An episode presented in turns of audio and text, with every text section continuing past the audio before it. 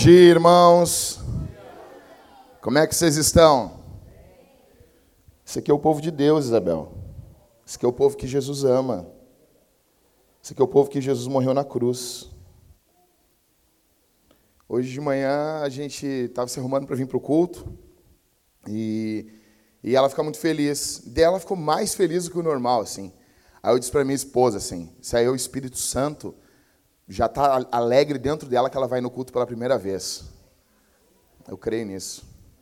Queria que a minha esposa, a Thalita, ela tenha algumas palavras para falar para vocês. Tá bom? Deus abençoe vocês. Thalita, ela não vai estar tá pregando, fica tranquilo, tá? Bom dia, irmãos. Uh, eu queria dizer que eu estou muito feliz de estar aqui com vocês. Uh, eu senti muita saudade de levantar as mãos junto com vocês para adorar Jesus. E eu estou mais feliz ainda porque metade da igreja eu não conheço. Então quer dizer que a igreja está crescendo, né? Para a glória de Deus.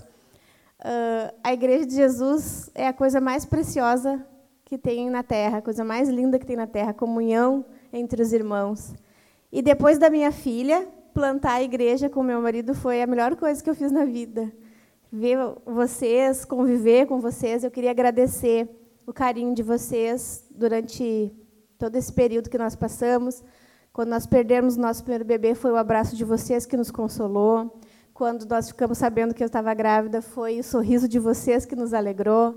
Quando eu passei por dificuldades na gestação, por repouso, foi cuidado de vocês que nos trouxe até aqui, que permitiu que a Isabel viesse com saúde. Quando eu fui para o hospital, eu sei que foi a oração de vocês que me deu forças para passar 12 horas. Foi uma bênção. E quando eu passei pela depressão pós-parto, eh, tem gente que passa alegria em alguns momentos tristes, né? Eu tive uma, um período de tristeza num momento muito alegre. E quando eu tive essa depressão pós-parto, foi a comunhão dos irmãos que me curou. Jesus usou vocês para cuidar de mim, para me amar, para orarem por mim. Então, eu quero dizer que eu amo muito vocês e que hoje é um dos dias mais felizes desses três últimos meses, né, amor? Por podermos cultuar em família, com a nossa pequenina família e a grande família de Jesus. Muito obrigada por tudo. Muito obrigada por serem meus irmãos. Eu e a Bebel amamos vocês.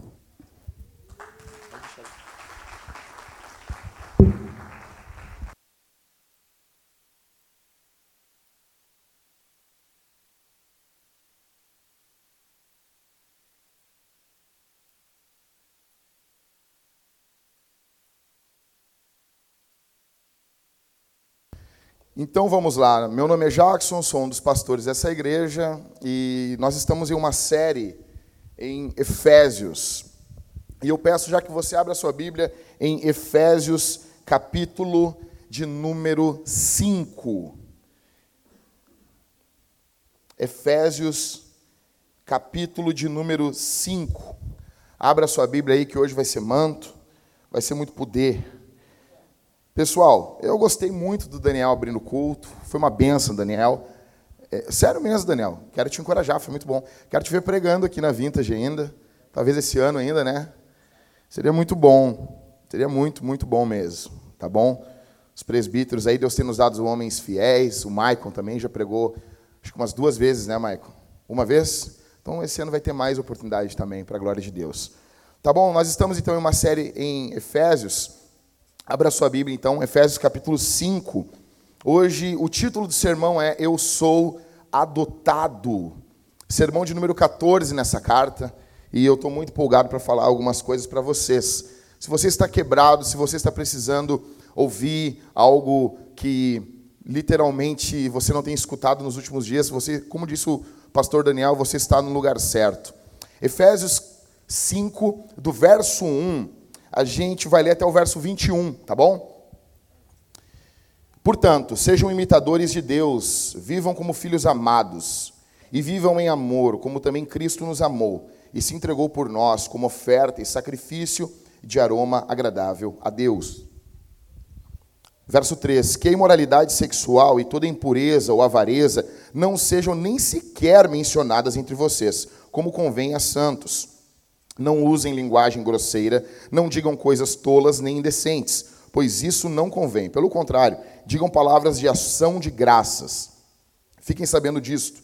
Nenhuma pessoa imoral, impura ou avarenta.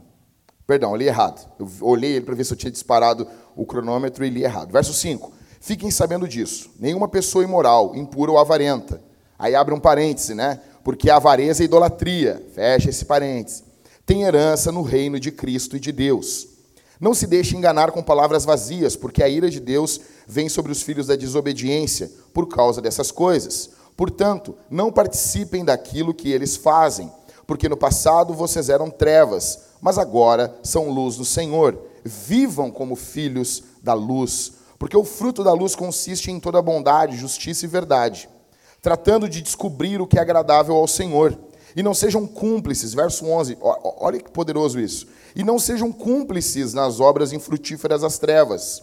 Pelo contrário, como que eu, como que eu não me torno cúmplice de uma obra infrutífera?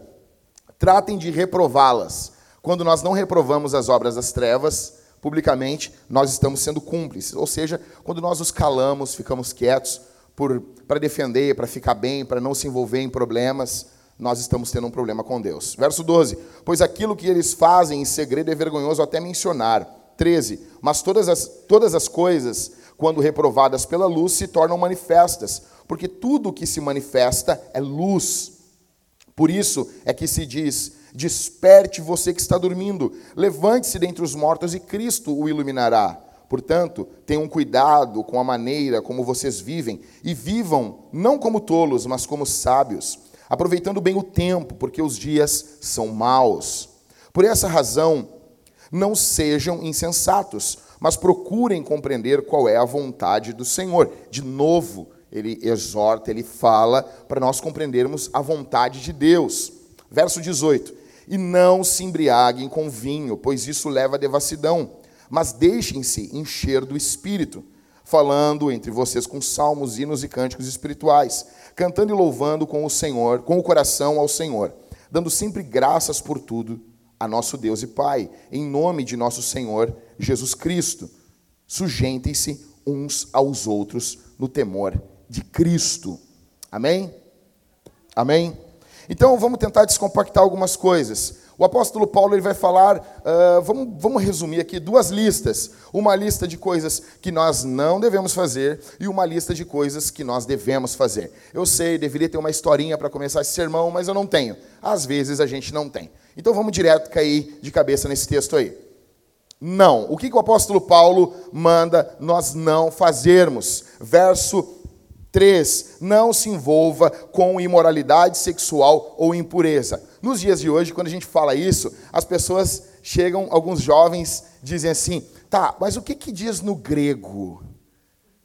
É, já aconteceu isso aí? Os jovens dizem, não, mas e o grego, o que, que diz? O grego, sabe o que o grego diz? O grego diz que você é um depravado, que está querendo usar o grego para pecar.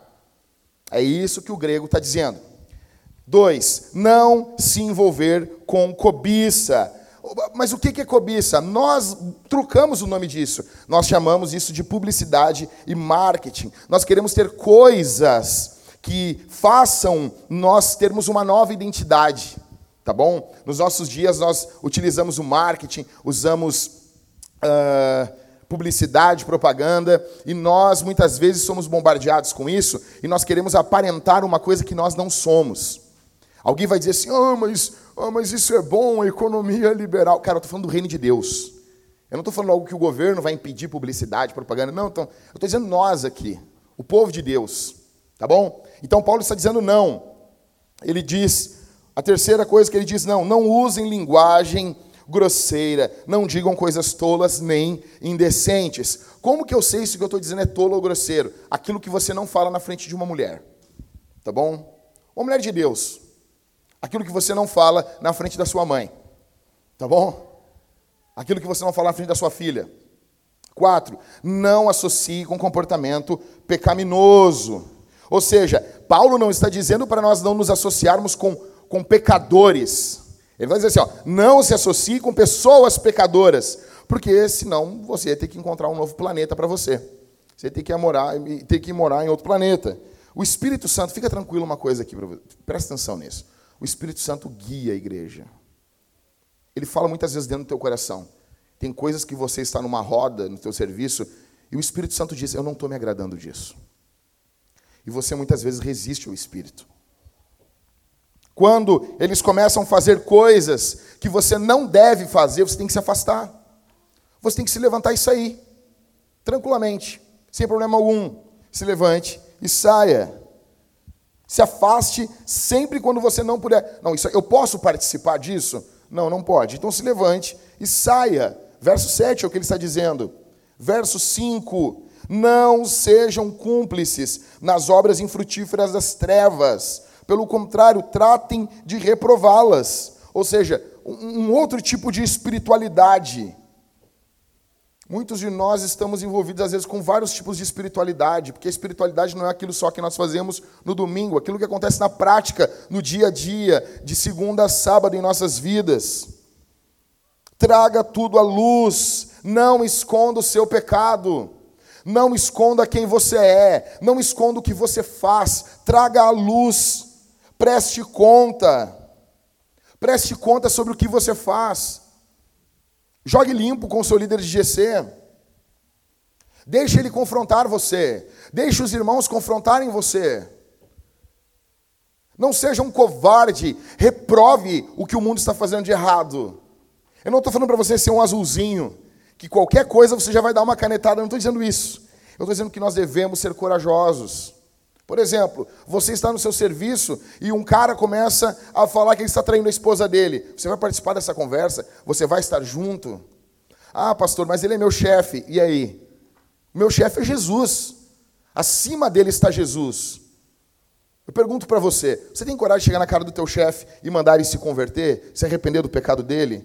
Se ele está fazendo uma coisa escrachada na frente de todos, todos os tolos estão rindo de uma pessoa fraca. Todos os tolos estão rindo da esposa dele que está sendo traída.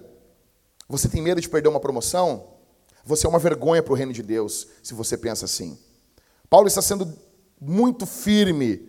E Paulo, o, o apóstolo Paulo que escreveu essa carta foi preso por causa disso. Então, reprove. Se você não reprovar, você está se associando. Você é um político, você é uma vergonha para o reino de Cristo. E como existem pessoas assim? Sabe? As pessoas falam assim: não, ele está fazendo com que é dele, eu não tenho nada a ver com isso. Como assim, cara? Como assim? Os apóstolos não pensavam assim. João Batista não pensava assim. Reprove, reprove. Eu estou falando de coisas grosseiras. Não estou falando que você, a pessoa não é cristã, ela tem o estilo de vida dela, mas estou falando de coisas grosseiras, coisas que envolvem todo mundo. Quando a pessoa se levanta na arena, na arena pública e ela emite opinião, você pode fazer isso de forma educada. Você não precisa ser um grosso, você pode falar de forma educada. Bom, eu queria falar também uma coisa, se levante assim, isso que o senhor falou não corresponde à realidade. Nem todos pensam dessa forma. Nem todos pensam assim. Tá bom? Ele diz também a sexta coisa que ele manda não fazer, ele diz: não fique bêbado. Ou seja, não se embriague, não beba demais. Beber, nós sabemos que não é pecado beber. Quando que não é pecado? Duas coisas que você precisa fazer. Quando você é maior de idade, não é pecado beber. Menores de idade é pecado? É pecado. Em segundo lugar, quando você não faz os outros tropeçarem. Quando você não faz os outros tropeçarem por isso. O que Paulo está dizendo é que nós não devemos ser controlados por substâncias, ou seja, tequila, cerveja, uísque. Quando no aconselhamento pastoral a palavra que a gente mais ouve é bud, nós temos um problema na igreja. Quando no aconselhamento pastoral a palavra que nós mais ouvimos é Jack Daniels, nós temos um grande problema na igreja. Então, são seis coisas que ele está dizendo: não, não faça. Depois, ele nos dá uma lista de coisas que devemos fazer. Primeira coisa que devemos fazer, imite a Deus. Ou seja, isso aqui é um grande pedido, é um enorme pedido. Ou seja, ele não está dizendo assim, não, imita uh, o Jack, não, imita o Daniel, o Maicon, o Rodrigo Ever. Não, não, não, ele está dizendo assim, imite a Deus. Imite o papai, não, não, não. Imite a Deus. Quem aqui já, já, já usou a pulseirinha do, do What Would Jesus Do? Em seus passos, em seu lugar, o que faria Jesus? Já usou Elvis? Tem uma? Tem uma? Tá com ela aí? Puxa. É, eu tenho, eu tenho uma também. Hã? O Rafa tem, tem ela aí, Rafa? Não? Não? Casou, daí largou, né? Largou essa vida, né? Eu sei, eu também. Quando, pô, minha esposa grávida usando essa pulseirinha. Mas assim, o princípio é uma coisa legal. Eu, não, tô brincando. Eu tenho uma também, Rafa. E a minha, tu não sabe nem que cor é ainda. Eu não vou falar, porque senão vão pegar no meu pé. Não vou falar, não vou falar. Ah, não vou falar, não vou dizer, não adianta. Você pode me pressionar, me apertar, me apertar, mas não vou falar. É lilás. Não, mas ela é legalzinha, bonitinha. Então, assim, cara, é, esse princípio, em seus passos, o que faria Jesus. Cara, isso é muito legal. Eu sei que tem. Primeiro, isso foi uma febre. Depois, uma vez, eu fui numa igreja que eles estavam fazendo uma. comentando sobre o livro da cabana, aquela porcaria daquele livro. Tá bom? Se você gostou desse livro, você não entendeu a Bíblia. Provavelmente, se você gostou desse livro, você não leu toda a Bíblia, você não entendeu, você não conhece teologia. O Deus que eles apresentam ali não é o Deus da Escritura. Se você se encanta com aquela divindade ali, você se encantou com uma coisa que não é Deus, está dizendo que é Deus. Tá bom? Mulheres choram. Por isso que eu digo para os homens: não leve mulheres para ver esse filme, porque eles vão colocar todo um açúcar por volta de uma heresia. É sempre assim, o herege nunca, o diabo nunca chega com as guampas, com o rabo, é, eu sou o capeta. Não, ele vai chegar com muito açúcar por volta, com muito açúcar, tá bom? Então, esse é um pedido enorme. Eu estava nessa igreja uma vez e os pastores começaram a dizer: não, nós não devemos ser imitadores de Cristo. Eu noto que pastores às vezes gostam de inventar coisas muito diferentes para gerar polêmica, para chamar atenção para si. Deixa eu dizer uma coisa para vocês, a coisa mais básica: nós devemos imitar Jesus, sim. Ele é o padrão, sim. É o que Paulo está dizendo. Isso é adoração, é agir como Jesus agiria, é responder como Jesus responde. Tá bom? Beleza? A segunda coisa que ele diz, ande em amor. Não é para você amar de vez em quando. Não é só para alguns momentos, não. Ande em amor. O que Paulo está dizendo é um estilo de vida habitual, contínuo. Você ama as pessoas. Isso vai incluir generosidade, afeição, serviço, investimento nas pessoas. Olha aqui para mim, gente. Escuta aqui. Em quem você está investindo? Quem, em quem você, com quem você se encontra uma vez por semana para investir tempo nessa pessoa, para parar tudo e ter tempo para ela. Em quem você investe dinheiro? Você leva assim, não, vamos comer alguma coisa, eu pago. Em quem você faz isso? Ou todos os seus recursos de tempo, talentos e finanças ficam só em você? Ou seja, ande em amor, invista nos outros 3, viva como filho da luz, verso 8. Ou seja, andar. Paulo primeiro diz: vocês são filhos da luz. Aí depois ele diz assim: agora vivam como filhos da luz. Ou seja, ande como quem de fato você é. Traga as coisas à luz. Preste contas, peça ajuda, confesse, não esconda. Uma coisa, deixa eu dizer uma coisa aqui. Um negócio que me deixa muito indignado. Eu já falei em diversos aconselhamentos aqui. É o nego mentir para os pastores. Não estou falando mentir para mim, cara. Eu estou falando assim, tem, tem, teve casos. Cara, o cara mentindo para o Ever, mentindo para o Rodrigo. Assim, eu vou dizer uma coisa para vocês, cara. Fez para os pastores, fez para o Daniel, para o Michael, porque nós estamos, a gente está junto, cara. Fez para mim, cara. Mentiu para os líderes de GC. Vou dar um exemplo para vocês, cara. Escuta isso aqui. Está o Cauê. O Cauê é um líder de GC. Trabalha duas cidades de distância da dele. Chega em casa, arruma dois filhos, ensaia com a banda e tem um tempo para cuidar do GC ainda. Aí as pessoas, para levantar a bunda, para sentar a bunda ali e ouvir a liderança dele, ouvir o que ele tem para falar, a, ajuda dele, às vezes é difícil ainda. Daí o cara mente para o Cauê, cara, na boa, eu tenho vontade de arrancar a cabeça da pessoa. E eu digo isso com muito amor no coração. Porque como, cara? Como a Escritura está dizendo de fato, claro, viva como filhos da luz. Não engane, presta contas, não deixa. Jackson, eu vou te dizer uma coisa. O que? Ah, eu já, eu já fico. Eu já fico. O que, que foi, cara? Há três anos atrás. Ai, ai, ai, matou alguém. Sabe, as pessoas vêm, fala na hora. Não deixa a coisa fermentar, não deixa ficar. Ok? Viva como filho da luz. Verso 10, em quarto, descubra o que agrade a Deus. Ou seja, Deus deu para você talentos, Deus deu para você tempo, e Deus deu para você finanças. Por exemplo, talentos. Deixa eu perguntar uma coisa para vocês aqui. Qual foi a última vez que você orou e, e pediu assim: Senhor, como que eu vou usar melhor os meus talentos? Me mostra, me dê oportunidades, me, de forma clara, mostra para mim como que eu vou poder usar bem os meus talentos, de modo que te agrade. Senhor, o Senhor me deu um número X de reais.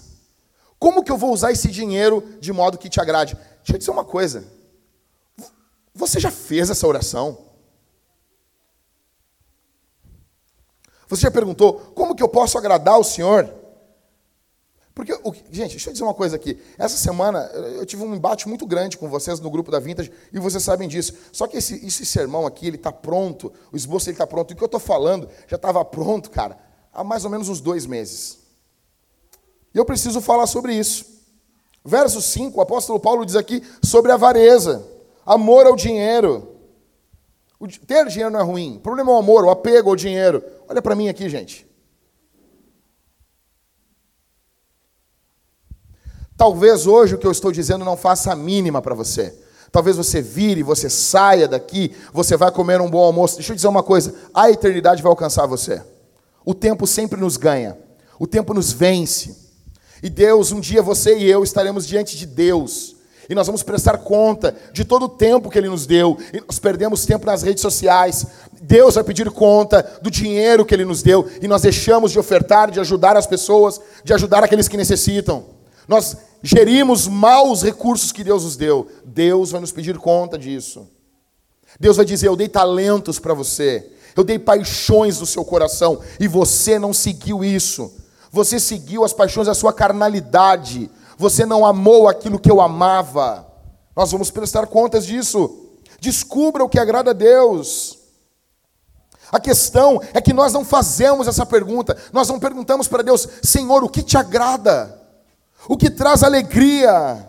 A questão é que nós não fazemos essa pergunta muitas vezes. Antes de pedir que Deus faça alguma coisa, Escuta isso aqui. Antes de pedir, Senhor, o que tu queres que eu faça? Antes disso, pergunte o que Deus quer que você faça. Antes que Deus, Senhor, me ajuda, me ajuda, faz isso na minha vida, derrama isso, faz isso. Não, o que, que eu devo fazer, Senhor? Nós temos algum problema, Robson? Tem que chamar alguém para algum carro? Oi? Luana, mãe do Miguel. Nós em breve teremos algo, algo aqui no telão e seremos, vamos arrumar isso de forma tranquila. Fiquem em paz. Seguimos o sermão, tá bom? Ele continua. Em quinto, seja sábio. Olha o que o apóstolo Paulo está dizendo. Cara, nós estamos vivendo num mundo louco. O mundo que nós estamos vivendo está, olha para mim aqui, gente. Olha aqui para mim. O mundo que nós estamos vivendo está tomado de loucura. A Bíblia está dizendo, o apóstolo Paulo, seja sábio, seja sábio no mundo de loucos. Em sexto, saiba usar o tempo. Verso 16. O apóstolo Paulo está dizendo para nós remirmos, cuidarmos, ou seja, não desperdiçar. O tempo ele não é eterno. É que nem, gente, quem aqui quer montar um negócio, quem quer ser um empreendedor, deixa eu dizer uma coisa para vocês. A clientela não é eterna. Se você for um mau empreendedor, você tratar mal seus clientes, pode demorar um tempo, mas vai chegar um momento que você não vai ter moral nenhuma, porque os clientes eles, eles, têm, um, eles têm um fim. Eu falo muito isso com o Rodrigo. Converso muito com ele. Assim, tem um fim, ela não é eterno, você não tem clientes eternos. Assim, com o tempo, vai chegar o dia em que tudo o que você gostaria de ter era tempo, será tempo, e você não terá mais tempo. Não, mas isso vai demorar. Quem disse isso? Vai chegar esse dia. Ou seja, você tem que perguntar assim: Senhor, como que eu uso o meu tempo para agradar o Senhor? Como que eu uso? Como que eu uso isso, meus talentos? Como que eu uso? Como? Eu pergunto assim: como que você usa o seu tempo? Como que você utiliza o seu tempo? Ou seja, ah, não, você gasta muito seu tempo em mídias sociais, TV, séries. Cara, deixa eu dizer uma coisa. A, a, a novela dos, do, dos anos, agora, do, do mundo que a gente está vivendo, chama-se série. As pessoas perguntam assim, bah, cara, tu viu a série? Deixa eu dizer uma coisa. Sabe o que é uma série? É uma novela 2.0. Pode botar lá. Definição pastoral do Jack. Série de TV é uma novela 2.0. Não é ruim. Não é ruim. Só digo assim, nós que vemos séries, nós não devemos falar mal de quem vê, vê novela. Só é uma série mais comprida. Ok? Não, não é. É sim. E não tem problema. Agora, eu fico preocupado quando alguém consegue ver toda uma temporada ou temporadas, e quem de nós aqui? Eu vi várias séries e muitas temporadas. Talvez não tanto como você ou como outras pessoas, mas eu já vi bastante coisa. E eu fico pensando assim, cara, às vezes para ter uma hora de Bíblia, uma hora de leitura bíblica, é um parto. Um capítulo de uma série normal, ela demora em torno de 42 a 46 minutos. Ou seja, três quartos de hora. Com esse tempo, você tem que continuar vendo séries. Por, por, favor, eu não quero que você pare com isso. Continue vendo. Só que às vezes a série é que nem uma chips, é impossível comer um só. Quem é mais antigo se lembra desse slogan. Para você foi legal essa piada. Tá bom? Então, você vê um, você vê dois. Aí quando você viu quatro episódios. Então, eh, e daí às vezes Cara, deixa eu dizer uma coisa. Se você lê uma hora a uma hora e quinze de Bíblia por dia, você lê a Bíblia em três meses. Você entendeu o que eu estou dizendo aqui? Você tem noção disso? Isso não dá dois episódios de série. Não dá dois. Ah, mas pastor, o que eu estou vendo é aqueles episódios de 20 minutos, Big Bang Theory, ou tem um outro lá, o Two and a Half Men. Esses episódios são 20 minutos. Aqueles episódios de sitcom, que tem uma plateiazinha pequenininha, para dar aquela risadinha assim, né? Ou seja, ah, mas quem vê um episódio só desses, dessas séries de sitcom? Você vê três, quatro. Facinho. Porque é rapidinho. Ah, já acabou, bota outro aí. Já entra direto no Netflix. O Netflix fica. O Netflix diz, fica comigo aqui, cara. Não precisa nem apertar o botão. Eu passo para você. Fica comigo, eu amo você. Ou, ser, ou seja, cara, você já, já parou para pensar? Isso é bom, faça isso, veja séries, comente sobre as séries, isso é muito bom. Mas a minha pergunta é, cara, cara, você acha que você vai ter tempo para sempre? Um estudante de ensino médio, ele gasta por dia de 4 a 5 horas jogando videogame. Cara, deixa eu dizer uma coisa para vocês. Se você gasta por dia de 4 a 5 horas jogando videogame, você é um idiota. Você é um idiota. Quero que você chegue depois do culto e diga para mim, assim, olhando no meu rosto, pastor, eu sou esse cara que passa de 4, 5 horas por dia jogando videogame. Fala na minha cara que eu sou idiota. Vou dizer, você é um idiota. Nós somos uma igreja, nós temos que agir com verdade. E com verdade nós temos que dizer, isso é idiotice. Isso, você está usando o seu tempo de forma tola. Por isso que os garotos de hoje em dia, eles têm 30 anos aos garotos. Quantos anos tem a criança? 30. Como assim? Os nossos jovens hoje em dia têm 35 anos. Com 35 anos, antigamente, você já estava pensando em como se aposentar, velho. Você já tinha feito, já tinha fazendo quase que 20 anos de empresa. Mas não, nós temos uma geração hoje ah, eles têm 20 anos, eu não sei bem o que eu quero. Cara, não, deixa, deixa eu dizer uma coisa. Não, olha para mim aqui. Cara, tua vida não é grande coisa. Para tu achar assim que tu, tu tem muitas possibilidades. Eu vejo que os caras, às vezes, eles dizem: Ai, pastor, é que eu não sei bem o que eu quero. Parece que o mundo está aos seus pés. Todo mundo está chamando você, por favor, venha, pra, venha por aqui, trabalhe comigo, estude comigo. Não, cara. Cara, você não é tudo isso. Tem mais 6 bilhões e quase 7 bilhões de pessoas iguais a você. Iguais a você. Ou seja, sabe o que vai acontecer quando você morrer no mundo? Nada. Só vão botar uma foto preta e branca no Facebook e dizer foi. E vão falar para você como se você lesse Facebook. Porque as pessoas morrem, as pessoas você era tão legal. Gente, quem parte não lê Facebook? Para com isso. Você era tão amado. Espero que você. Ele não está lendo o Facebook. Não tem Facebook no céu. No céu só tem Skybook. Foi boa essa, hein? Esse é para aliviar o cajado. Ou seja, em sétimo, o apóstolo Paulo diz no verso 18: seja cheio do Espírito, ou deixem-se encher do Espírito. Eu pergunto para você aqui, você sabe pelo menos quem é o Espírito Santo? Você sabe quem é o, você sabe quem é o Espírito Santo? Ou da igreja que você uh, ama? Porque hoje em dia muitas pessoas amam igrejas que não falam no Espírito Santo. Não falem nele. A trindade em muitas igrejas é o Pai, o Filho e a Bíblia. A linguagem que Paulo está usando aqui é uma linguagem de barco.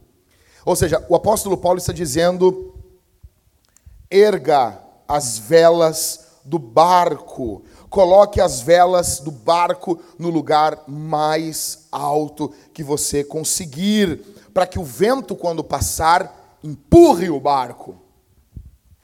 Ou seja, é uma linguagem que se refere, você não está fazendo o barco andar, você levanta as velas.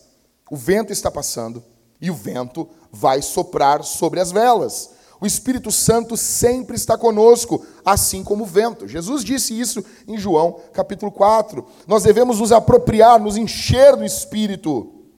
Então, a vida em santidade consiste em levantar as velas do barco. Porque o Espírito Santo está sempre soprando, sempre soprando. Você levanta as velas e o Espírito Santo encontra as velas, ok? A vida de pecado consiste em baixar as velas do barco. O que Paulo está dizendo é: arrependa-se do seu pecado, arrependa-se da sua loucura, arrependa-se da sua rebelião, arrependa-se do seu coração duro, porque o Espírito Santo quer encher você. Ele quer mudar você, ele quer te informar, ele quer te iluminar, ele quer transformar a tua vida, ele quer mudar os teus pensamentos. Ele quer mudar a forma de você falar, Ele quer mudar a forma que você anda, que você veste, que você age, Ele quer mudar totalmente a sua vida. Ele já está esperando você. Levante as velas. Não é que o Espírito Santo não está disposto, é muitas vezes nós não estamos. É como se uma pessoa estivesse dentro de um barco com as velas abaixadas e dissesse: Não podemos navegar. Mas como assim? O vento está soprando, levante as velas. Ok, mas como que nós levantamos as velas? As pessoas perguntam: tá, beleza, como que eu levanto as velas? Como que eu faço isso? 9. Cante e louve a Deus de coração. Verso 19. Ou seja, o culto, cultue com vida. Os versos 19 e 20, vamos ler eles. Versos 19 e 20. Falando entre. Vou ler o 18. E não se embriaguem com vinho, pois isso leva à devassidão, mas deixem-se encher do Espírito Santo levante as velas. Como que faço isso? Verso 19. Falando entre vocês com salmos, hinos e cânticos espirituais, cantando e louvando com o coração ao Senhor, dando sempre graças por tudo a nosso Deus e Pai, em nome do nosso Senhor Jesus Cristo. Ou seja, aqueles que estão cheios do Espírito Santo, eles cantam. Aqueles que querem ser cheios do Espírito Santo, eles cantam. O Espírito Santo enche eles e eles cantam mais, e eles louvam mais. Cara, é por isso que você vai em uma igreja tradicional e o cântico muitas vezes é baixo. Você vai em uma igreja carismática, uma igreja pentecostal, e as pessoas estão cantando alto. Não, não é isso. Você está negando, você sabe que é, cara. Você sabe que é. Você sabe muito bem que eu estou falando é verdade.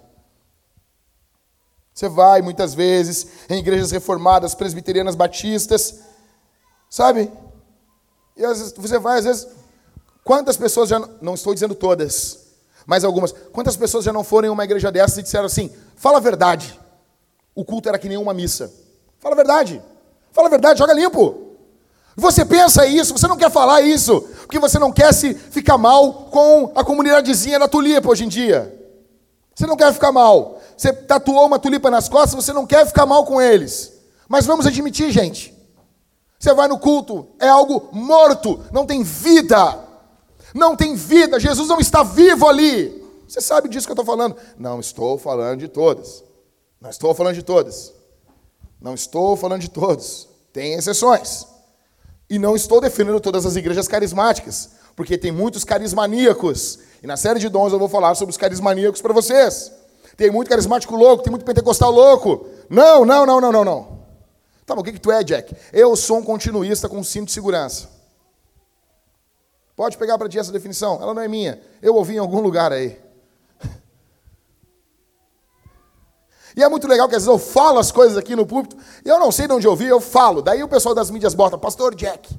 Aí as pessoas, não foi ele que disse isso. Eu sei que não fui eu, mas eu não me lembro. Pode botar meu nome ali, azar. Mas não fui eu, eu estou dizendo aqui, estou admitindo, não sei. Ou seja, cante. Quando o sermão acaba, você tem que cantar. Cara, deixa eu dizer uma coisa. Eu vejo as pessoas assim, ó, hora do louvor assim. Cara, o que tu está fazendo aqui? Aqui é o povo que quer adorar a Deus. Você imagina assim, se algum local aqui desse templo tivesse o trono de Deus, Jesus sentado nele e olhando e dizendo: "Canta para mim". Como que você faria? Como que você louvaria? Se você for cheio do Espírito Santo, você vai cantar. Porque o Deus de toda a glória receberá todo o louvor por toda a eternidade de todos os seus salvos. O céu é um lugar com música alta, com milhões de liscanos. Liscano vai chegar lá. Você demorou! O Liscano tem a impressão que quando o Liscano morrer e for glorificado, ele é um dos 24 anciãos. Porque a Bíblia diz que eles fazem um barulho grande no céu. Imagina isso, tu, tu não dá nada pelo Liscano. Está o Liscano glorificado, assim, brilhando no céu, assim com uma bateria louca no céu. Isso é demais, velho. Ou seja, cante hinos espirituais, louvores. O que, que Paulo está dizendo? Faça um barulho alegre para Deus. Nem toda festa é culto, mas todo culto é festa. Todo culto deve ser uma festa. Verso 20.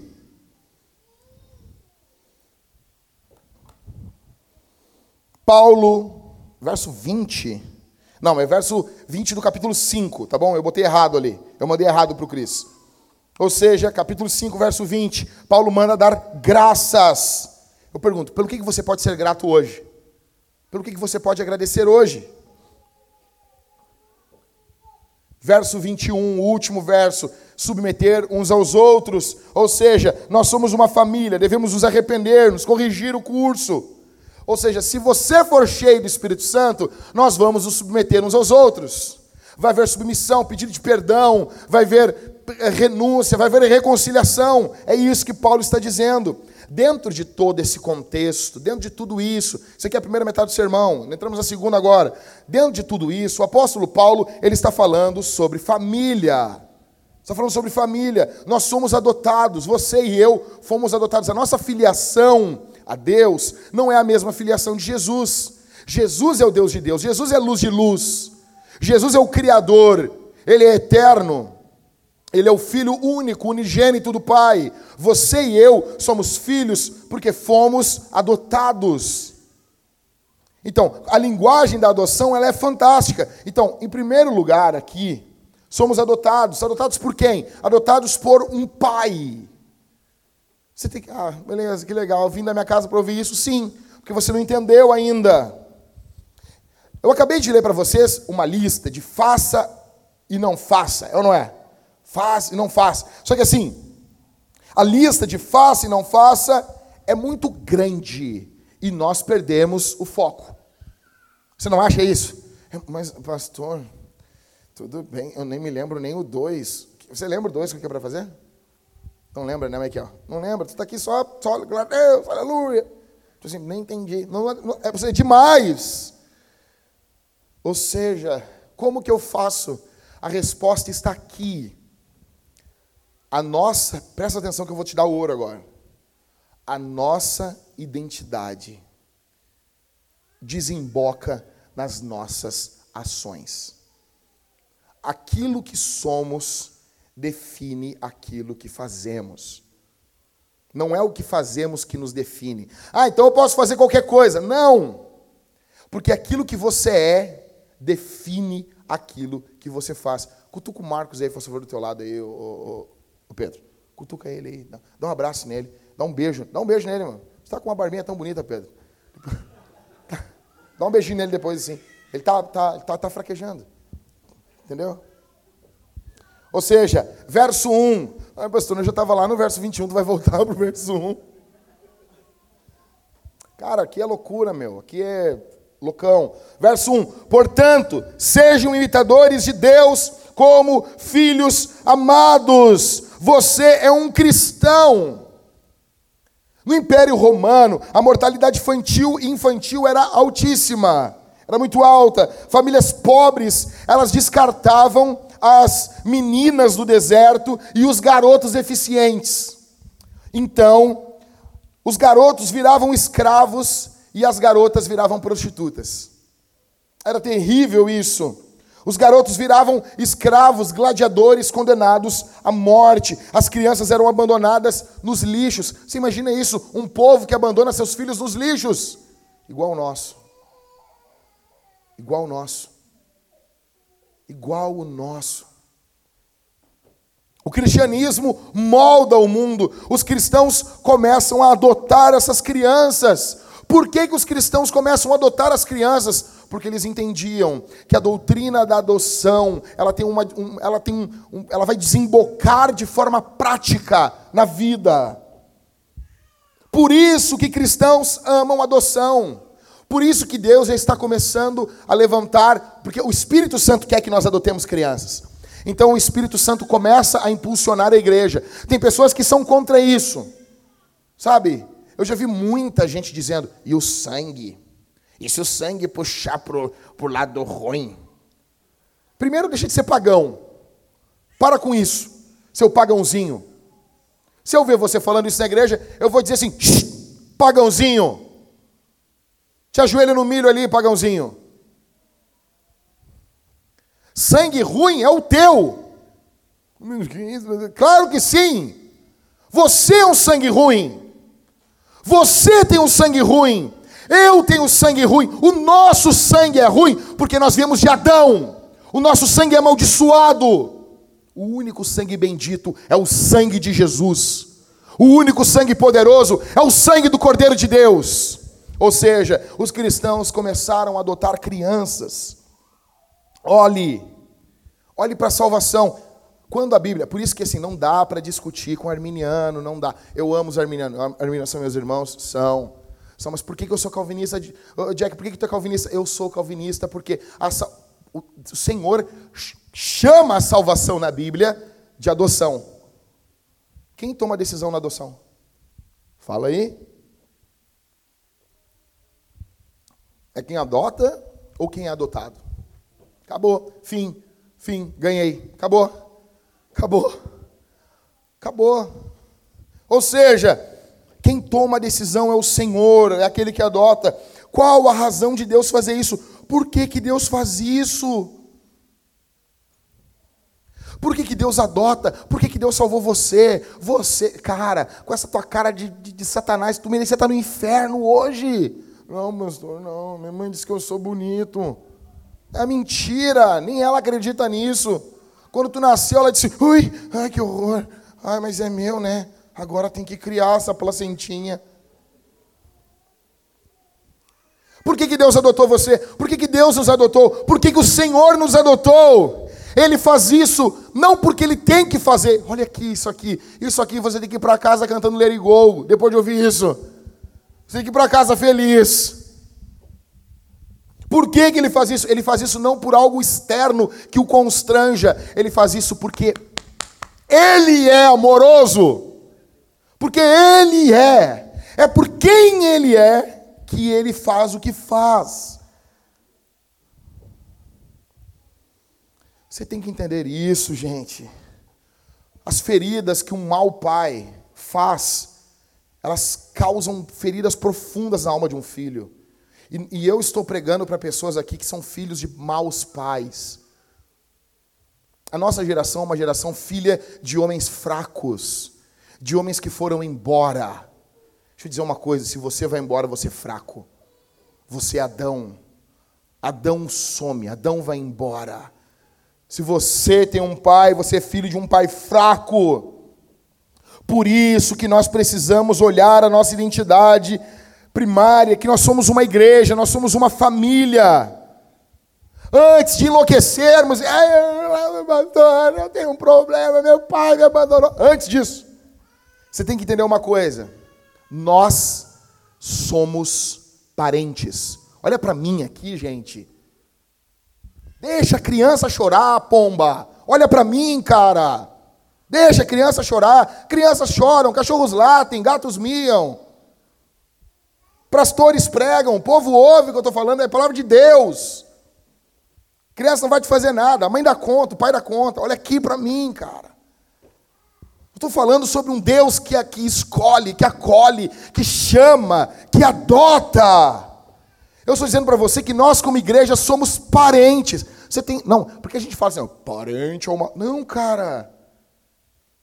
O que nos define mais hoje em dia, cara, por incrível que pareça, muitas vezes, você tem mais comunhão com irmãos da igreja do que da sua família. São seus parentes, foram salvos em Jesus, têm o mesmo pai que você, tem o mesmo irmão que você, que é Cristo. Ou seja, Muitos aqui têm uma visão errada de Deus, porque tiveram maus pais. Um pai maldoso. Você talvez está me ouvindo aqui e você teve um pai que foi um enorme de um trouxa. E você atribui a Deus essa paternidade. Christian Smith, Smith, Christian Smith fez um estudo entre jovens e adolescentes nos Estados Unidos. Ele escreveu dois livros sobre a espiritualidade deles. Cara, isso aqui é revelador que eu vou dizer agora. O resumo desse, desse sociólogo é que a espiritualidade pós-moderna, ela consiste em três coisas. Presta atenção. É uma espiritualidade deísta, uma espiritualidade moralista e uma espiritualidade, espiritualidade terapêutica. Presta atenção. Essa é a espiritualidade pós-moderna, deísta, moralista e terapêutica. Deísta. Ou seja, o que, que o, deísmo ensina? Sempre que você não lembrar do deísmo, você lembra da série Supernatural. Os irmãos Jim e Sam. Onde está Deus na série? Ele foi embora. O deísmo ensina que Deus está longe. Ele foi embora e ele não se envolve conosco. A segunda característica da nossa espiritualidade pós-moderna: primeiro, deísta, segundo, moralista. Ou seja, esse Deus que foi embora, ele quer que nós sejamos boas pessoas. Ele quer que a gente seja uma boa pessoa. Terceiro, esse Deus, ele tem um, um ato terapêutico conosco. Nós devemos nos entregar à psicologia, à sociologia, antropologia, teologia, espiritualidades e apenas pegar alguns truques. Alguns vêm na igreja para pegar algumas sacadas, algumas dicas para que possam viver melhor, uma vida satisfatória e feliz. Só que essa visão de Deus, ela é a visão de um pai terreno. Nota só, deísta. Um Deus que foi embora. Por quê? Porque a sociedade de hoje, ela é filha de pais que foram embora. Então, o que bate no imaginário da, da juventude hoje é um Deus que foi embora. Ele pode até não dizer que foi embora, mas ele tem uma ideia de um Deus que está muito longe, não de um Deus que está perto. Moralista. De vez em quando, ele, esse pai que não te conhece, que não está aqui, ele espera que você viva uma boa vida. Ele quer que você faça coisas boas. Ele espera que você dê o seu melhor. E terapêutica. De vez em quando esse pai envia uma graninha. Ele te encontra, ele faz um agradinho, ele faz uma, uma festinha. Ou seja, essa visão de Deus, ela é uma visão, de novo, de, presta atenção, deísta, moralista e terapêutica. Nós temos essa visão de Deus.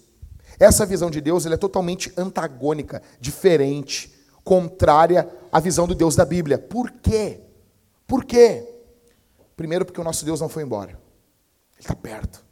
O nosso Deus é um pai bondoso. E ele não é como teu pai terreno que abandonou a tua mãe. Ele é um Deus bondoso que está do teu lado, cuidando você em todos os momentos. Você tem um pai, você não é órfão de pai, o teu pai está junto com você. Segundo, ele não é moralista. Essas duas listas que eu falei de não e sim, elas não são frutos de uma maldade moralista. Faça, não faça, faça, não faça. Não. Elas são frutos de um coração paterno. Você tem noção disso? Elas são frutos de um coração paternal, amoroso. Esse Deus quer o nosso bem.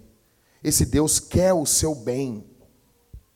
E esse Deus não está oferecendo terapia. Ele não é como a cultura, deísmo. Ele não é como a cultura, um moralista. Ele não é como a cultura oferecendo terapia. Ele não está oferecendo uma terapia para você ser uma versão melhor de você. Sabe? Não. Ah, eu sou uma versão melhor de mim mesmo. Não. Ele, ele dá uma nova identidade para você, ele dá uma nova natureza, uma nova vida, uma nova família, novos sentimentos.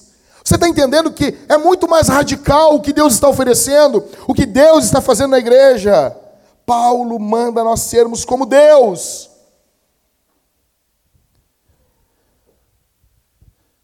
Por que, que nós devemos ser como Deus? Verso 1. Por que, que você tem que ser como Deus? Porque os filhos querem ser como os pais. Ou seja, nós estávamos ali, primeiro culto que trazemos a nossa filha, a nossa pequena, ela estava ali, a Talita enquanto está cantando, ela ficou olhando a Talita o tempo todo, o tempo todo. E se nós perseverarmos, a Talita cantar, cantar, cantar, algum dia ela vai estar que nem a Helena, imitando o Paulo Júnior, levantando as mãos e cantando junto. Porque crianças querem ser como seus pais. Garotos querem ser iguais aos seus pais. E garotas querem se casar com homens iguais aos seus pais. Assim, por isso, você não está entendendo porque eu estou fazendo tudo isso para dizer uma coisa? Que a tua mudança de comportamento, ela tem que residir antes na tua identidade. Quem você é? Eu sou adotado. Eu sou um filho adotado. Assim, Deus os muda como filhos amados. É por isso que Paulo está dizendo, verso 1, portanto, sejam imitadores de Deus como filhos amados. Você entendeu agora? Você ent... Oh, entendi. Pô, que legal. Então me explica. Não sei. Ou seja, imita o seu pai. Não como um adolescente brigão que recém tem uns pelinhos no, no bigode e acha que já quer brigar com o pai, com a mãe. Não.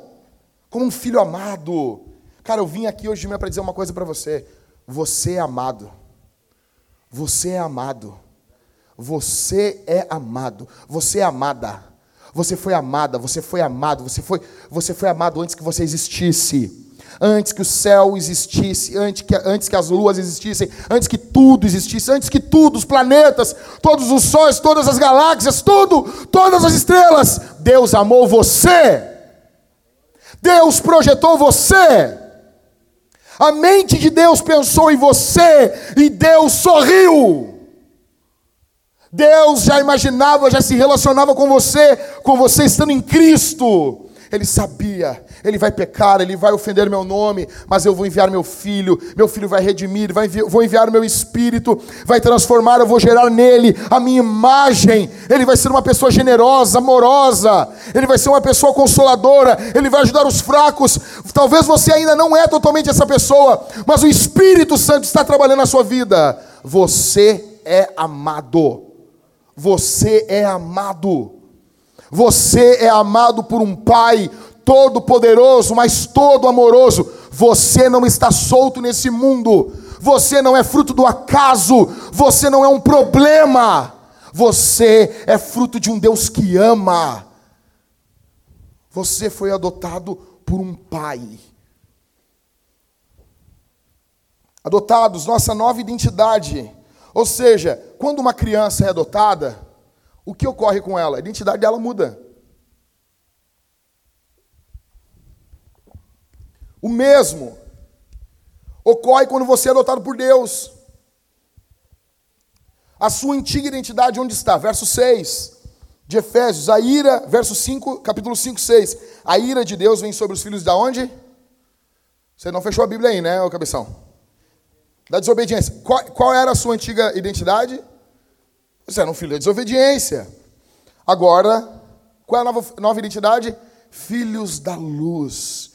Filhos, verso 1, filhos amados. Não, olha o peso disso, cara. Você era um filho da desobediência, você foi, anotado, você foi adotado e agora você é um filho amado. Você tem noção disso? Antes, o que, que havia esperando você? Havia um inferno esperando você. Havia ira, havia terror. O que, que espera, me espera hoje, pastor? Depois que eu encontrei a Cristo, depois da minha morte, o que, que me espera? Olha bem para mim aqui. Tem um lar esperando você. Tem um Deus bondoso esperando você. Tem festa. Depois que nós partirmos para a eternidade, escuta só, vai ter festa. Vai ter festa. Tem uma ilustração que eu acho fenomenal da Eyes, que quando o, o, rapaz ele morre, ele é morto no campo missionário, ele, ele abre os olhos, ele está num campo muito longe e na porta, como sendo na porta da cidade santa, o Senhor Jesus com os braços abertos esperando ele. E ele sai correndo, correndo, ele vai correndo igual David Killan. Ele vai correndo e ele chega e ele abraça Jesus. E ali, como diz certo poeta, vai acontecer o encontro eterno, o abraço eterno. Vai haver festa, alegria, porque o nosso pai é o pai que faz festa quando voltamos ao lar. Muitas crianças adotadas, eu, talvez eu estou falando isso aqui, e você ainda não desfruta desse amor. Você já é cristão, você foi adotado. Talvez assim, mas pastor, eu sou cristão, mas eu não sinto esse amor dentro do meu coração. Sabe por que você não sente isso ainda? Porque você foi adotado. E existe um grande desafio na criança que é adotada, porque ela precisa adotar o pai também. O coração dela não está apegado ao pai. Ela sempre pensa: ele vai embora, porque o meu antigo pai foi embora. Ele vai me devolver. Porque muitos pais adotam e devolvem. Mas eu estou falando para você de um Deus todo-poderoso que é Pai e Ele não vai abandonar você. Ele não vai devolver você. Escute isso aqui: você não vai ser devolvido. Você não vai ser entregue. Você não vai ser, ser, ser largado, não. Pergunto, cara, escute isso aqui. Escute isso aqui. Quanto você ama a sua esposa? Você consegue medir? Ah, pastor, daqui do púlpito até a porta da igreja. É bastante. É bastante. Quanto você ama? Cara, essa semana, essa semana, eu cheguei na, na, na beira do berço da minha filha, acho que foi segunda ou terça-feira, eu fiquei olhando para ela, e ela começou a rir com aquele sorriso banguela dela, e eu olhei para ela assim, eu comecei a chorar, eu disse, minha filha, eu quero que tu entenda como eu te amo. Eu quero que tu entenda um dia como eu te amo. Eu amo, eu te amo demais. Eu quero que um dia tu descubra, tu entenda isso. E daí eu fiquei pensando assim. E daí eu olhei, eu falei isso pro Marco depois. Cara, no fundo, no fundo, os mais velhos estavam certos o tempo todo. Eu disse, ela não vai entender. Ela não vai entender. Não tem como ela entender. Foi com o Júnior que estava falando. Não tem, a gente estava falando ontem, né, Júnior? Não tem como entender. Não tem. Ainda que eu explique, que eu desenhe, que eu ilustre, a minha filha não vai entender como eu amo ela. Não vai, não vai entender. E eu comecei a chorar, eu disse assim, eu te amo, meu amor. E ela ali brincando. E daí na hora eu parei, eu quase falei em línguas, a pastora fala em línguas, muito mais do que tu. Toda hora, só não fala aqui no púlpito. Já falou no culto, direto. Já falou? Já.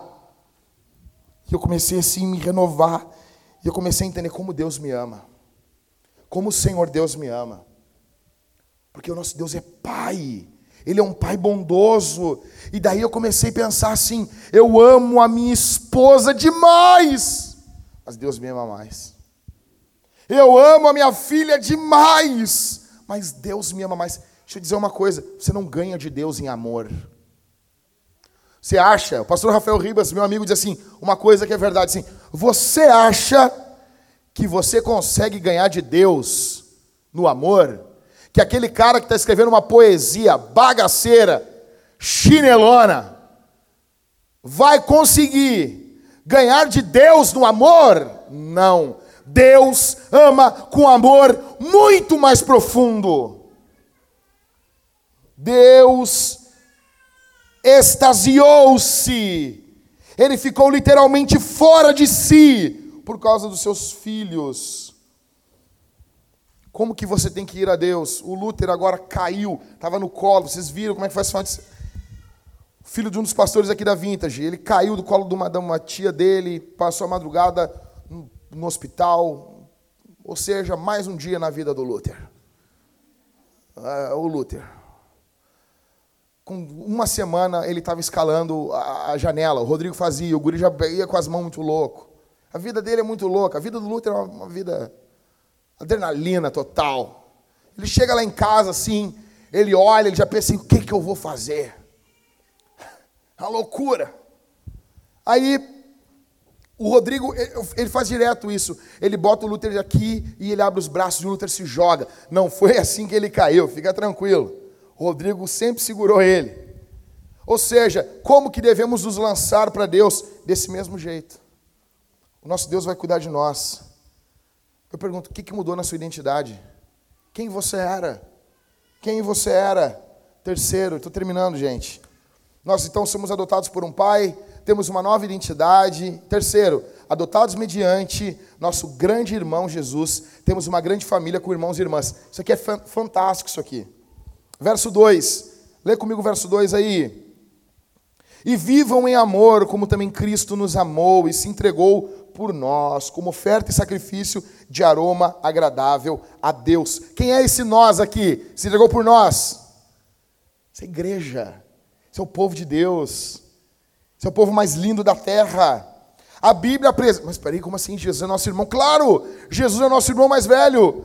Ah, Jackson, não, é que tu não lê a Bíblia, é Hebreus 2,17. Olha o que diz. Por isso mesmo, era necessário que em todas as coisas ele, Jesus, se tornasse semelhante aos irmãos, para ser misericordioso e fiel sumo sacerdote, pois as coisas referentes a Deus e para fazer propiciação pelos pecados do povo. Dizendo que o escritor aos Hebreus está dizendo: Jesus é o nosso grande irmão, é o nosso big brother. Hebreus 2, do 11 ao 12. Pois tanto o que santifica como os que são santificados, todos vêm de um só. E por isso, é por isso, escuta, que Jesus não se envergonha de chamá-los de irmãos, dizendo: A meus irmãos declararei o teu nome, no meio da congregação te louvarei. Tem noção disso, cara? Olha a linguagem familiar. Então quer dizer, Jack, que eu tenho agora um, um, um, pai bondoso e eu tenho um irmão mais velho. Ele é o primogênito. O que, que o primogênito é, Jack? Ele é aquele que substitui o pai. Ele se importa, ele cuida, ele protege. Deixa eu dizer uma coisa para vocês. Se você é o primogênito na sua casa, você vai entender o que eu estou dizendo. Nós temos, eu sou o primogênito.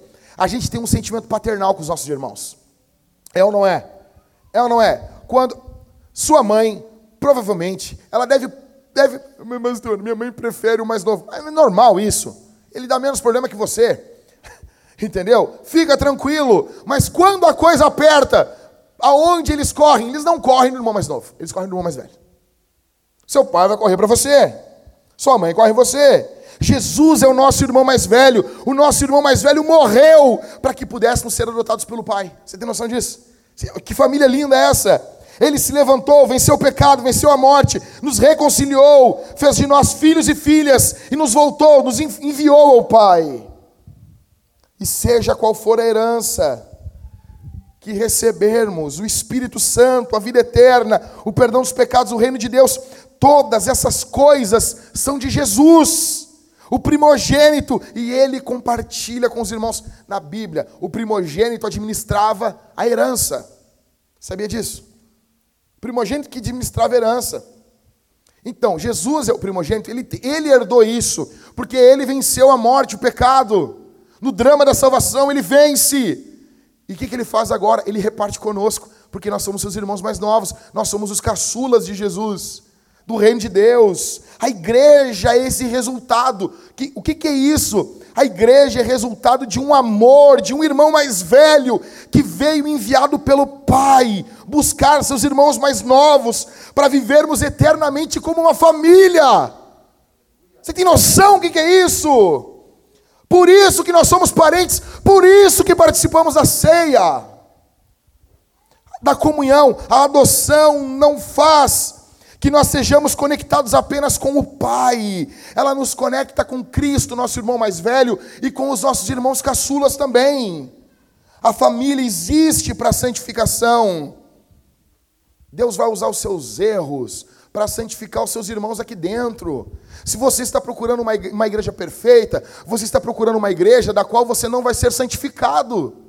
Porque igrejas imperfeitas servem no propósito de Deus para santificar as nossas vidas. Ou seja, a gente estava ali na frente, ali, uns três cultos atrás, o Luther veio e do nada deu uma mordida no Mateus, filho do Felipe. Eu ali. E o Mateus com dois bonecos. E o Mateus meio que, não, não vou emprestar os bonecos. Fazendo tipo, eu tenho e tu não tem.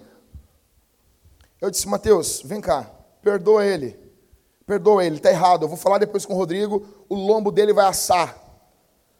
Fica tranquilo, eu conheço o Rodrigo. Se eu falar para a Jéssica, então, vai ser o Armagedon na vida dele.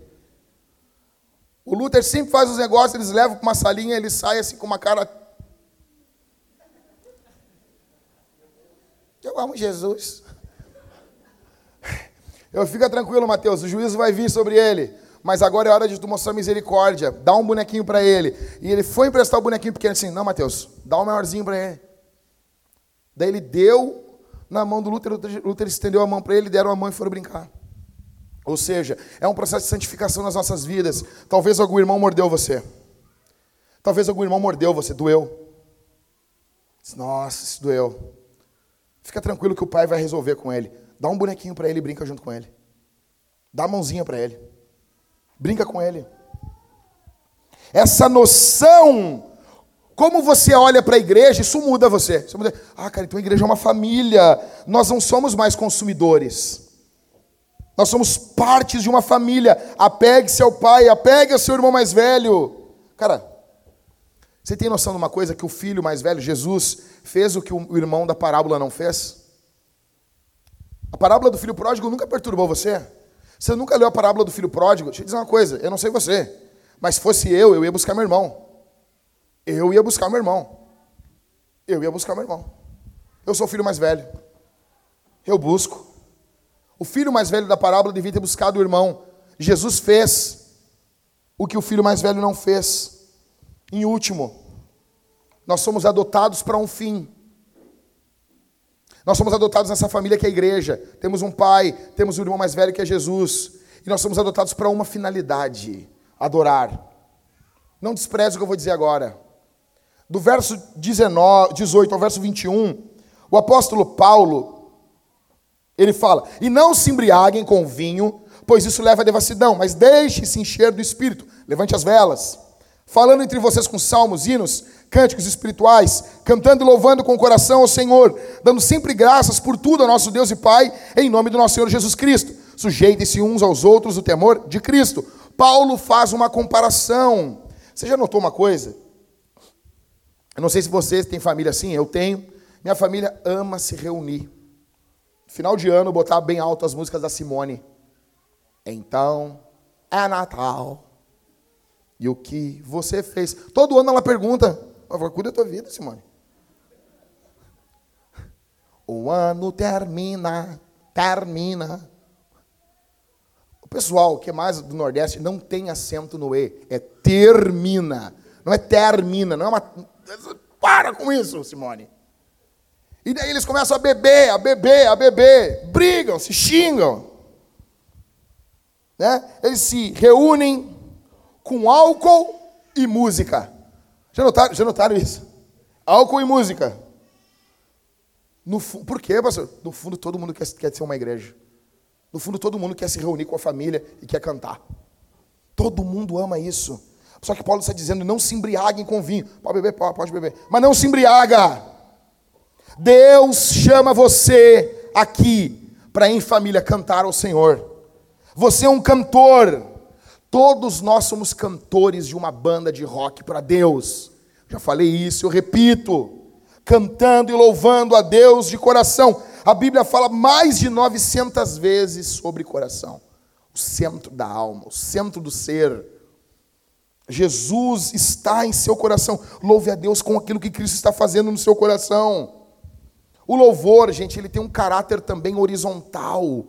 Ou seja, conforme eu vou cantando, eu vou dando graças ao Senhor, e isso vai impactando a vida dos meus irmãos também. Jack, mas a vida está difícil, Jack. Está difícil louvar a Deus. Mas Deus continua sendo seu pai e ele merece. A única coisa pior do que uma temporada difícil, a única coisa pior do que um dia, uma semana difícil, talvez você recebeu notícias terríveis essa semana. Talvez essa semana está terrível. Sabe o que é pior do que uma semana difícil? É uma semana difícil sem um pai. Você teve uma semana difícil, isso é inegável, mas você tem um pai. Isso faz toda, toda a diferença. Deixa eu dizer uma coisa aqui, eu estou encerrando, caminhando para o final, então me, me, me, sabe, me aguenta mais um pouquinho. Os caras mais novos aqui da igreja, as crianças que estão crescendo, os, os, os solteiros aqui da igreja, eles precisam ter um referencial de homem maduro. Os homens mais. Eu, eu tenho um pensamento comigo, eu sempre pensei isso. Lucas, os caras mais casca-grossa deveriam ser os exemplos na igreja em louvor. Você deveria olhar os caras. Cara, meu, esse cara é brabo, cara. Esse cara, esse cara, esse maluco aí é macho. Você deveria ver esse cara com as mãos levantadas, louvando o Senhor. E os mais novos iam crescer olhando. Isso são coisas que os homens viris fazem. Deixa eu dizer uma coisa: virilidade de verdade ela vai desembocar em louvor. Eu quero que os garotos vejam os homens mais viris dessa igreja cantando alto. Quando as irmãs olharem uma pessoa que está aqui na igreja, seu marido não é crente, e elas olharem, as jovens olharem para ela, solteiras, e olhar assim, ela está cantando. A vida dela não está fácil, mas ela está louvando, é o caráter horizontal do louvor. Quando adoramos a Deus, estamos encorajando uns aos outros. Você tem noção disso, cara? Você tem noção? Eu pergunto, o que, que estamos ensinando para os nossos filhos quando nós viemos para a comunhão? Quando viemos cantar? Quando as, as mães estão com seus filhos, você precisa ensinar para o seu filho o que é uma igreja. Você tem se enchido do Espírito Santo, a adoração aumentou. Você tem adorado a Deus. Encerrando aqui, pessoal. Uma atualizaçãozinha financeira. Nós precisamos de arrecadação nesse final de semana de, no mínimo, no mínimo, e para uma igreja isso não é nada, de 3 a 4 mil reais, para empatarmos essa semana. Só que assim, gente, deixa eu dizer uma coisa. Nós não somos um negócio. Olha para mim aqui. Nós somos uma família. Nós somos uma família. Nós não somos um negócio. E para continuarmos crescendo como família, nós precisamos que essa família coopere. Coopere com tempo, talentos e finanças. Deixa eu dizer uma coisa para vocês. O que, que me deixou bolado essa semana. O Ever me passou uma lista com os. Isso nunca ele nunca tinha me passado isso em seis anos de igreja. E eu pensei, Ever, como que estão as finanças? Eu perguntei para ele. E ele me passou um nome, uma lista, de todos os irmãos que não estão contribuindo. Não estão contribuindo. Não contribuíram esse último mês. Alguns contribuem de forma E ele me passou também a, a lista dos irmãos que não contribuem proporcionalmente com seus ganhos. Deixa eu dizer uma coisa para vocês. Eu fiquei enfurecido e muito triste. Sabe por que eu fiquei assim? Porque tem irmãos aqui na igreja que estão se matando para dar os seus dízimos. E se nós somos uma família, você está fazendo pesar para o lado dele. Tem irmãos aqui na igreja que estão se esforçando, estão literalmente fazendo o que a Bíblia manda, sacrificando, abrindo mão para que a obra de Deus avance. E daí quando você sabe, você está numa família, e você sabe que um irmãozinho bateu no outro, você tem que resolver isso aí. Eu fiquei triste, porque me veio à mente o rosto de alguns irmãos que eu sei que fazem um sacrifício imenso para que as portas dessa igreja estejam abertas, nós estejamos ensinando o evangelho. Nós estejamos pregando o evangelho dia após dia. Falei na última reunião aqui, nós estamos rumando para o nosso sexto aniversário. Falei para vocês que nossa reunião nós queremos até máximo daqui a um ano estarmos plantando uma igreja em Canoas. Mas deixa eu dizer uma coisa para vocês, o que eu falei na nossa reunião de presbitério ontem, eu abri o peito aqui porque nós estamos em uma família, e eu preciso dizer isso para vocês, nós não vamos. Desse jeito, nós não vamos nunca fazermos isso. Eu vou envelhecer, vocês vão envelhecer, e isso vai ser só um sonho. Isso vai ser só um sonho. Nós vamos ficar velhos. Nós vamos nos olhar depois de anos e nós vamos estar amargurados uns com os outros. A amargura vai ter tomado conta da nossa alma porque você muitas vezes tinha, você reteve, você reteve seu tempo, você reteve suas finanças, você reteve seus talentos. Deixa eu dizer uma coisa, eu vejo a postura dos irmãos com os líderes de ministérios. É muito fácil dizer assim: ah, então não, então não tô, então tô fora, tá ruim para matar nisso aqui. Negão, tu nunca vai ver a pessoa falando assim com o chefe. Com o chefe, sim senhor, não, tudo bem, eu venho. Não, eu venho no feriado, com certeza. Não, eu faço, eu trabalho, faço uma hora extra, com certeza. na igreja não é assim. Na igreja tratam como lixo, tratam os líderes de EC como lixo, tratam os pastores muitas vezes como lixo. Sabe por quê? Porque não tem uma noção de que nós somos uma família. Vai além de uma empresa, é muito mais, é muito mais lindo, é muito mais belo. Uma empresa está somente pelo lucro. Nós estamos fazendo isso porque Cristo merece porque o evangelho tem que ser propagado. Você foi alcançado. Escute isso, você não quer que outros sejam alcançados. Quando ele disse isso, o Everton me disse isso, eu literalmente fiz que nem Neemias, eu sentei, cara. E eu fiquei atônito, perplexo. Eu disse, eu não acredito. Nós falamos, falamos, falamos, falamos. E as coisas não entram na cabeça. Quando você vai entender que nós somos uma família. Quando você vai parar de dar um pouquinho, achando que está fazendo muito, dando migalhas para o reino de Deus, do seu tempo, do seu talento, das suas finanças, e dizendo: vou fazer isso para somente calar a boca desses pastores. Eu quero consumir essa igreja, mas eu não quero casar, me envolver com ela. Até quando? Até quando, seu aproveitador? Até quando você vai fazer isso? Você vai sugar a sua família fazendo isso? Você vai segurar a parte do piano e vai deixar a parte do piano mais pesada para os irmãos. Até quando? Por que, que eu estou dizendo isso? Porque quando envolve família, nós damos um jeito. Você se prostitui, mas você não deixa o seu filho morrer. Você dá um jeito de comprar o remédio. Você não aceita, você dá vida. Por quê? Porque é a sua família. Eu estou falando que a igreja é família de Deus e você despreza. Suas ofertas são um lixo. Um lixo. O tempo que você doa na igreja é um lixo. E você quer muitas vezes que Deus assuma isso. Eu estou falando de um pai que adotou, amou, cuidou, planejou, protegeu você. E você responde desse jeito. Você não entendeu o que é a igreja. Você não entendeu o que é o povo de Deus. Você não entendeu nada. Você tem que nascer de novo aqui hoje. É isso. Caras mais novos. Meu, eu estava na Cavalo Branco. Um jovem me chamou ali e disse assim: Ó, oh, Jack, sou casado novo, casei recém. Estava num culto, apertado de grana. Minha mulher chegou para mim e disse: Deus tocou no meu coração. Para ofertarmos esse valor aqui, um valor alto. Ele olhou assim balançou por dentro. Daí na hora ele falou para mim ali: Ô oh, meu, eu não aceitei. Eu pensei, como assim? Fiquei quieto, mas fiquei esperando, né? Eu não aceitei minha mulher falar aquilo ali para mim. Eu sou o homem da casa, eu tenho que ser exemplo de generosidade, não ela. Eu olhei na cara e ela disse assim: Não. Ela olhou para mim: Nós vamos doar mais. Porque eu tenho que ser exemplo de generosidade. Eu disse: Eu vou fazer isso também.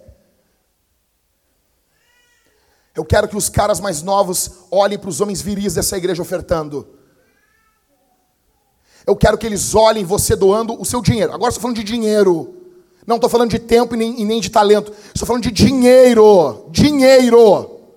Eu quero que os jovens olhem para os homens viris dessa igreja.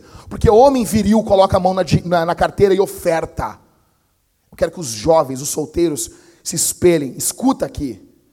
Você tem que se espelhar, jovem em quem é homem de verdade, não em quem é incrédulo. Se espelhe em homens de verdade, que não são apegados à prata e ao ouro. Você tem que se espelhar nesses caras. E você, meu irmão, seja homem de verdade. Procure, pergunte, oferte, dizime o seu dinheiro. Carregue um pouco com você, carregue dinheiro no seu carro para dar para as pessoas na rua. Como? Na Ipiranga. Eu passo quase todos os dias na Ipiranga. Eu estou terminando, gente. Tem um senhor de idade, ele deve ter uns 80 anos, com uma bengala mendigando. Como que eu vou olhar para aquele homem e não vou dar dinheiro para aquele homem? Como? Como? Como? É um crime. Está frio às vezes. Eu passo para ele sete da manhã, às vezes está frio. Ele está ali parado, de pé, escorado numa bengala. Um homem velho, mendigando ele está bem vestido, você vê, ele não é um morador de rua, você nota ele, algo aconteceu na vida daquele homem que ele precisa fazer aquilo ali. Como que eu não vou ter dinheiro na carteira para dar para aquele homem? E você passa, você ignora, tudo que você ganha só vai para você. Não importa o que você ganhe. Se você ganhar 100 reais, ele não é todo seu. Você não pode usar tudo com você, senão você está roubando. Você é um ladrão. E no céu os ladrões não entram. Se arrependa disso, meu irmão. Tenha fé. Como que eu faço? Pegou o primeiro dinheiro, oferte. Se livre disso, isso é para a obra de Deus, faça com alegria. Ore e dobre seus joelhos em fé. Aqui está, ó Senhor, esse dinheiro para que a tua obra avance. Separe uma parte, dê para algum irmão, pode ser pouco, pode ser, no primeiro nem que seja um cachorro quente, se você não dá nada, num mês, compre e dá para o irmão. Isso aqui é para ti, meu irmão. Isso aqui é para ti, tu é muito importante para mim. Carregue 5, 10 reais em moeda para você ter para acomodar para as pessoas. Se informe na igreja. Se você não pode dar um rancho inteiro, você pode se juntar com outras pessoas. Por que tudo isso, Jack? Porque nós somos uma família, gente. Porque nós somos uma família. E numa família não é desse jeito. É isso que Paulo fez, falou aqui. Eu encerro dizendo que é isso que Paulo fez aqui. Paulo explicou para eles: nós somos uma família. Por que nós somos uma família? Porque nós fomos adotados. Amém? Eu vou, eu vou orar. Depois que eu orar, a banda vai estar cantando aqui. Nós vamos responder isso aqui cantando. Cantando, você vai cantar. Você vai levantar suas mãos. Os homens que são modelo de espiritualidade nessa igreja, não as mulheres, nós somos os modelos de espiritualidade. Nós ensinamos as mulheres e as crianças. Nós vamos cantar alto aqui. Nós daremos uma boa oferta. Nós vamos participar da ceia. Nós vamos trazer a nossa família. E juntos vamos participar da ceia do Senhor.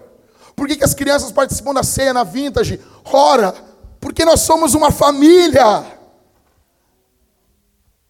Quando estivermos orando, os pais vão buscar as crianças no Vintage Kids vão voltar, vão responder, os homens vão ficar com as suas famílias, adorando a Deus. Nós temos máquina de cartão no fundo da igreja, você pode ofertar de qualquer jeito. Você pode ofertar aqui na frente, no gasofilácio, como você quiser.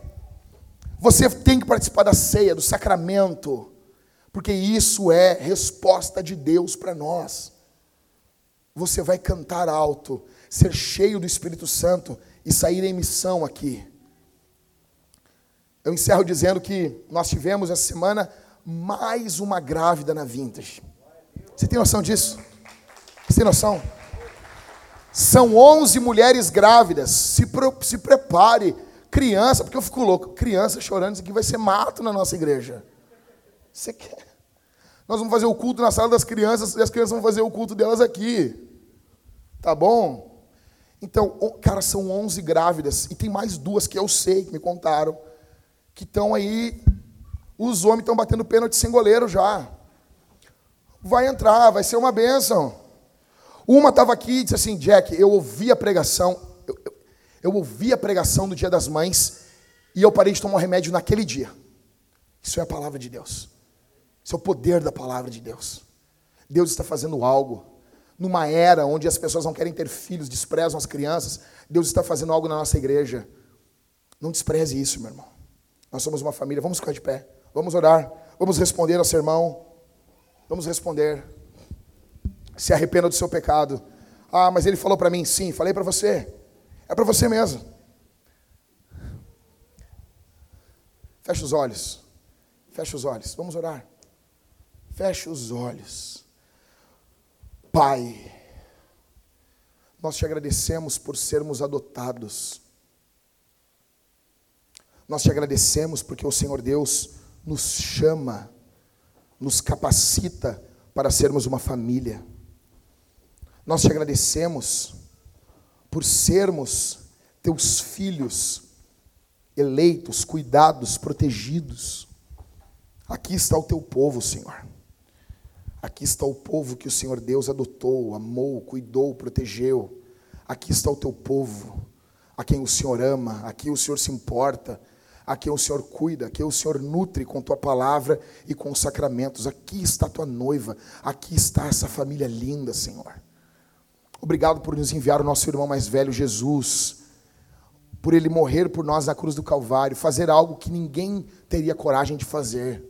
Obrigado, Senhor, por nos enviar o teu Espírito e ele estar conosco e pegando essa pregação tão deficiente e aplicando aos corações que aqui estão.